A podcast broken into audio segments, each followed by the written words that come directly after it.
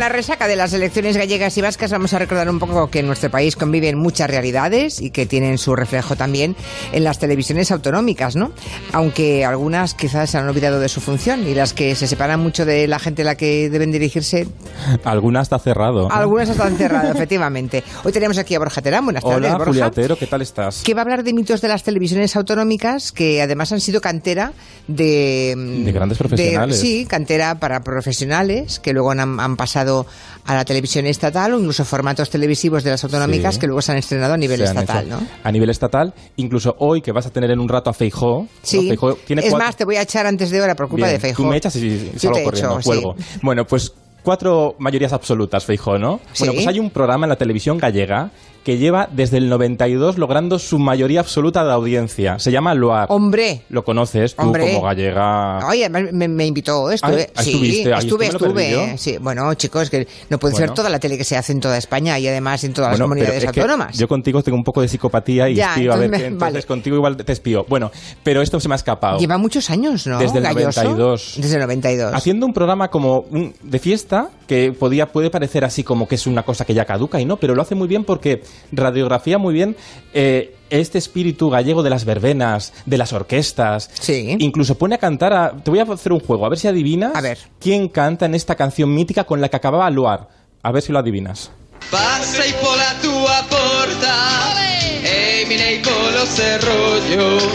Alla da tua Pues juraría que es, si, si hubiera bebido una copita de orujo gallego, diría que es Alaska. Es Alaska, Es es, Alaska. Es apaga el candil, marica chuchu, apaga el candil. Así acababan el programa todos cantando. Esta canción la cantó Rocío Jurado, Alaska. Un programa que también ha sido una fábrica de, bueno, de dar oportunidad a nuevos cómicos. David Zamor, que lo hemos visto en muchos programas de, de humor. Ha, ha salido de este tipo de, de- de programa con Galloso, que también hacían esto de participación, que hemos recordado tantas veces aquí en Julián La Onda.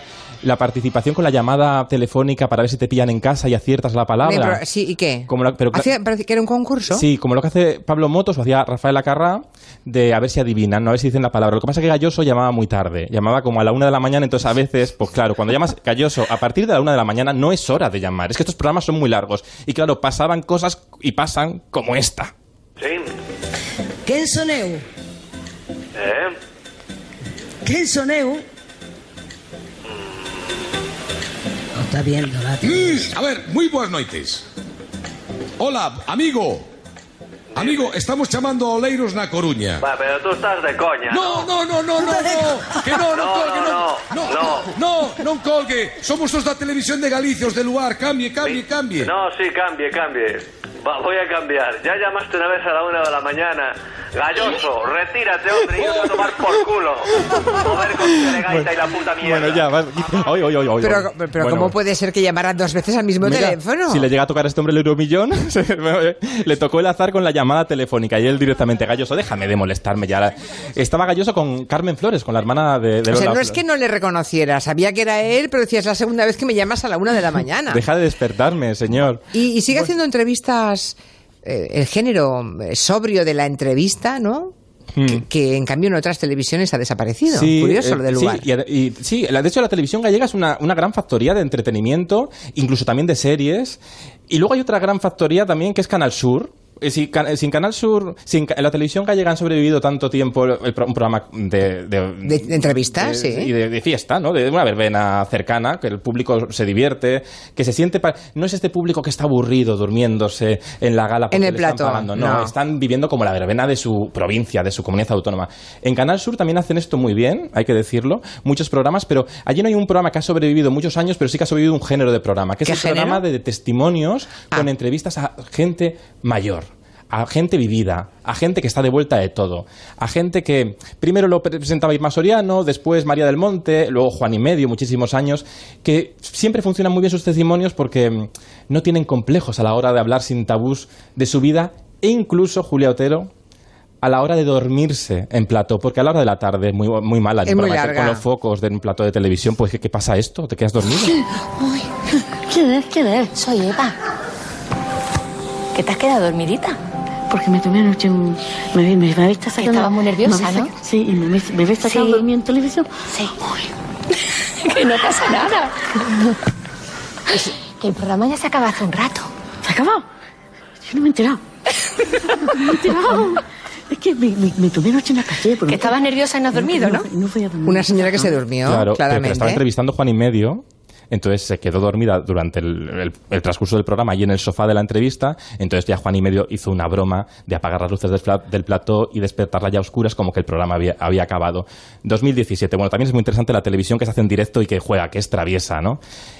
Los abuelos suelen ser muy traviesos, no suelen tener complejos, como los niños, que son otro género, los niños entrevistados son otro género. Una ha- mina, una mina. Bueno, que ha funcionado mucho en las autonómicas y que tú también tienes experiencia en estos lares, porque hiciste No un me rayes, no me rayes. En TV3, no Sí. me rayes. ¿Cómo se dice? en No me rayes. No me rayes, que a mí nunca me sale bien decirlo. Me gusta mucho, ese programa me gusta mucho. Ahora es el momento que diría Robert Calvo, que dice, ahora haces la oda, Juliano. Pero no, es verdad, porque lo actualizaste con entrevistas a referentes muy, muy, muy interesantes. Contrastabas la ingenuidad infantil con, lo, con referentes pues, políticos. mm, Culturales, con- con- deportivos, sí, sí, de sí. todo tipo. Y hacían los chavales sus propias tesis de cómo ver el mundo. Y a veces se liaban un poco, como este momento. Quan una dona i una dona es casen són sevillanes i quan un home i un home es casen són gais. Cuando, cuando uno, una mujer se casa con una mujer son sevillanas. Sevillanas, ahí hubo un... En lugar de lesbianas. Sí. Fantástico. Ay, qué- qué Son esas, bueno. esas situaciones Sí. que uno p- pagaría por tenerlas, ¿no?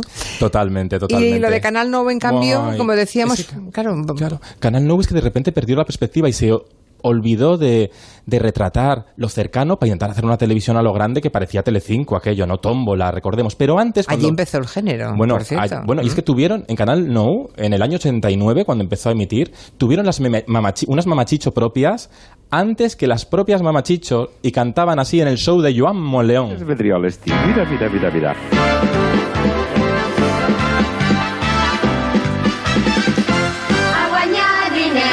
Bueno, no me sé la canción. ¿cómo Pues sí, esto suena, no lo vi nunca, pero esto suena mamachicho total. Bueno, pues ah, te voy a contar. Vamos a, a- a imaginaros la- el momento del retrato. Son unas chicas que salen bailando con dos huchas de barro, una hucha en cada pecho. No. Sí, O sea, pues es peor de lo que parece. pero bueno. ¿Y, que met- ¿Y se van metiendo monedas? No, no, no, no. ¡Qué horror! No, solo se las ponían así porque iban a dar dinero, a guañar diners, que dice la canción. ¡Qué horror! Y tenía una, una como una ruleta de la, de la fortuna, pero que era una paella. Esto era divertido, ¿sabes? Que era la paella y entonces tenías, te salía una- un ingrediente de la paella. Y era O sea, más esto. fallero imposible. Sí, esto. Canal No cerró.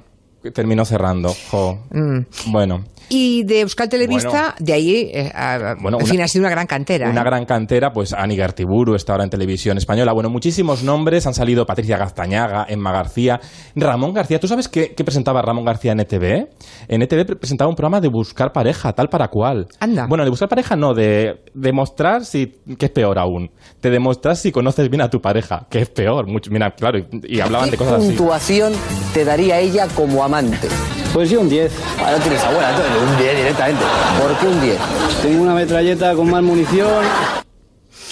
Fíjate, en esto hemos cambiado, ¿eh? Esto era Ramón García. Eso era Ramón García mm, y la gente pues hablando. Hemos cam- eh, sí que se ve que algo poco igual, pero hemos evolucionado un poco en la, en la televisión, en la hora de, en la forma, por lo menos de los piropos han tenido ya una evolución un poco más inteligente, yo creo. Por veces. cierto, el máximo exponente de Euskal Televista como cantera de la, de la gran Bueno. televisión nacional de hoy es Iñaki López. Iñaki López, que es un todoterreno. Que le, le, le- le cuelgan las ojeras hoy hasta aquí, porque claro. Hola Iñaki, buenas tardes. ¿Qué tal? Buenas Hola. tardes. Ha sido un fin de semana duro, ¿eh? Este, este fin de semana me gana el sueldo, ¿eh? Ya, por eso te digo, ¿a qué hora te acostaste ayer, Iñaki? Pues ayer acabó tarde la jarana en, en Sabinechea, en la sede del PNV, y calculo que para la una o así ya estábamos recogiendo y marchando a casa. Pero claro, el día anterior habíamos acabado a las 3 menos 20, con los indas maruendas eh, escolares y demás. Claro. Así que ha sido un fin de semana animado. Que se tiene que agotar, ¿eh? Porque lidiar con esos contertulios apasionados, madre sí, mía. es cierto que soy un poco el José Tomás de la sexta los sábados noche, no, no os voy a engañar. Oye, hablando de cantera, ahora que se escuchaba, os voy a contar Sí. una cosa que no sé si en alguna ocasión yo he contado. Yo coincidí en clase en la universidad, en Ciencias de la Información, con Emma García, estaba en mi clase. Ay, sí. Anda.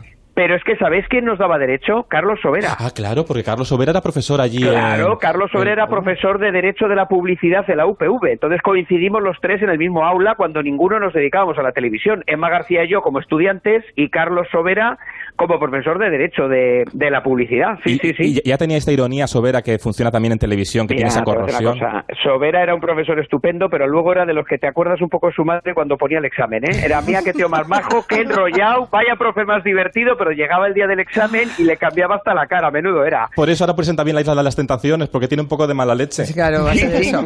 Oye. Iñaki, y lo de, lo de volver a ser reportero, porque de alguna forma eh, salir del plato y hacer un, un espacio como una noche electoral, por ejemplo, ayer noche, otros, en otras ocasiones también lo haces, pero una noche electoral hay que, sí, eso implica mm, no perder el pulso de lo que significa ser un cronista de la actualidad, ¿no?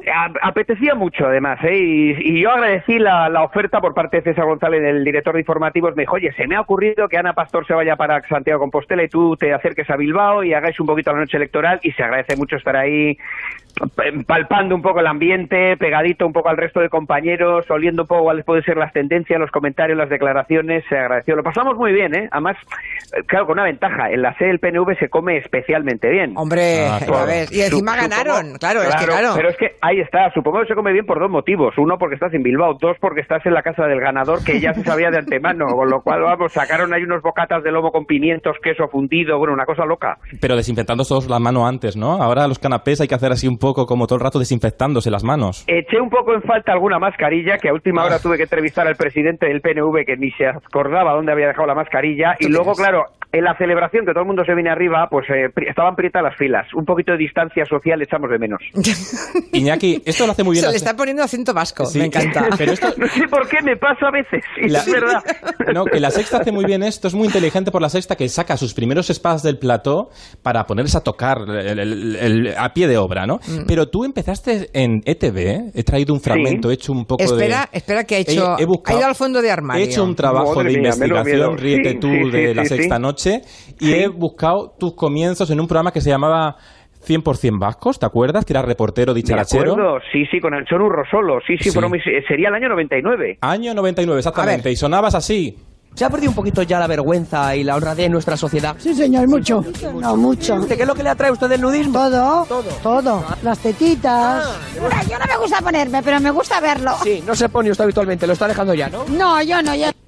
Esto para, para lidiarlo con, In- con Inda y Marguenda te ha servido mucho. Esto Es te- otro perfil. Fue una gran escuela, sin duda alguna. Ahí me empecé a fajar en la trinchera y ahora, claro, pues me dedico a las operaciones especiales. También te pasa como a todos los demás, Iñaki, que cuando te escuchas 20 años atrás casi no te reconoces la voz. No, Como no me muy- reconozco la mucho voz. más aguda, mucho más... Sí, ¿no? más aniñada. Más aniñada, Menos, sí. menos mal, menos mal, Julia, que me reconozco el pelo, que sigo teniendo el mismo. pero suerte. la voz- No te quejes. pero la voz- no, no me quejo, no me quejo, que eso no es ni común ya, pero es verdad que me he escuchado y me, he pegado un susto porque me recordado a mi hijo Roque. claro.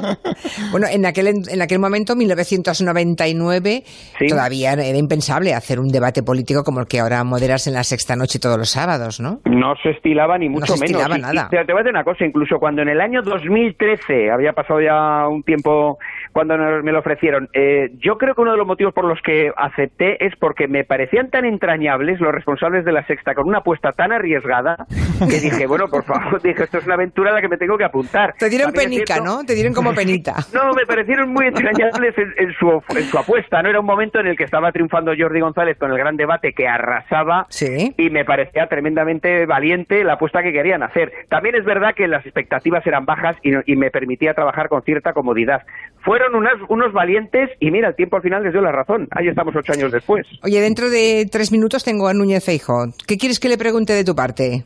Cómo se lo hace, porque es una cosa realmente espectacular. Teóricamente iba a perder la mayoría absoluta y tiene que tener algún, algún tipo de secreto. Ayer yo estaba a punto de entrevistar a Antonio Ortúzar, el presidente del PNV, estábamos escuchando unas declaraciones de Feijó y le miraba con envidia, con ojos golosos. ¿eh? Ya, bueno, es que una mayoría absoluta no está al alcance de casi nadie, ¿no? El PNV nunca la ha tenido, una mayoría absoluta, y es de, de los pocos hitos que le falta por alcanzar en Euskadi. Le miraba, ya te digo, Ortúzar con, con, con malsana envidia ¿eh? el- las declaraciones de Feijó Y oye, a pesar de ciertas amistades, de la crema mal puesta, bronceadora en la espalda, de los viajes en yate, pues ahí está, con una, con una cuarta, igualando ni más ni menos que al histórico Fraga. Esto tiene que tener algún secreto. Hay una cosa muy curiosa que seguro que el sábado que viene lo vais a debatir, entre otras cosas, en la sexta noche, y es que mientras los parlamentos de toda España, incluso el, el nacional como los autonómicos, se van atomizando, se van fragmentando, el de Galicia es, hay una vuelta atrás, solamente tres partidos en total, solo tres. La izquierda, la derecha y los nacionalistas. Sí, es un poco vuelta al pasado, ¿no? Sí. A mí me recuerda un poco a lo que era el Parlamento Vasco hace 15 o 20 años. Exacto. Es verdad que Feijóo es como un gran agujero negro, va absorbiendo todo, va acaparando todo tipo de tendencias, es un hombre más transversal que la tortilla de patatas, por lo visto en Galicia, y acapara todo el voto. Es una cosa que a mí de, de verdad que me tiene sorprendido. Pues mira, esto de más transversal que la tortilla de patatas se lo Apunta. voy a decir nada más eh, hablar con él. A ver cómo le Sí, sí. sienta. La tortilla Dile- de dile que la empanada, patatas. la- coméntale que la empanada de centollo igual le hace gracia y es igualmente transversal. Bueno, pero no está al alcance de todos los bolsillos. Eso también es verdad. La de patatas sí, vale. Ay, Iñaki López, te envío un beso muy grande. Un beso, os quiero. beso, Cuidaros. Iñaki. Descansa, Adiós, que menudo gracias. fin de semana. Iñaki tiene otro tipo de programa más allá de la política, ¿eh? Iñaki López yo le veo mucho recorrido más allá de la política. Es un showman. Sí, sí. Bueno, es, es un buen comunicador, es Sí, capaz de sí, todo, sí. es capaz de todo. ¿eh? Pero eso, eso se hace en la cocina, en el día a Sí, día, ¿eh? sí, sí. haber sido cronista, haber pasado por todos los estadios de la televisión, conocer todos los géneros, diferentes formatos, adaptarse a todos ellos. No se empieza la casa por el tejado No. nunca. A veces lo intentan y normalmente Mm, mm, con mm, poco mm. éxito. Borja Terán, que te tengo que echar. Ala, me voy corriendo. Lo bueno, lo bueno si breve, ya sabes. Mira qué bien. Vale. Buenas tardes. Buenas tardes. Ya estoy poniéndome en situación de fijo. Buenas tardes, Adiós. España, Galicia. Adiós.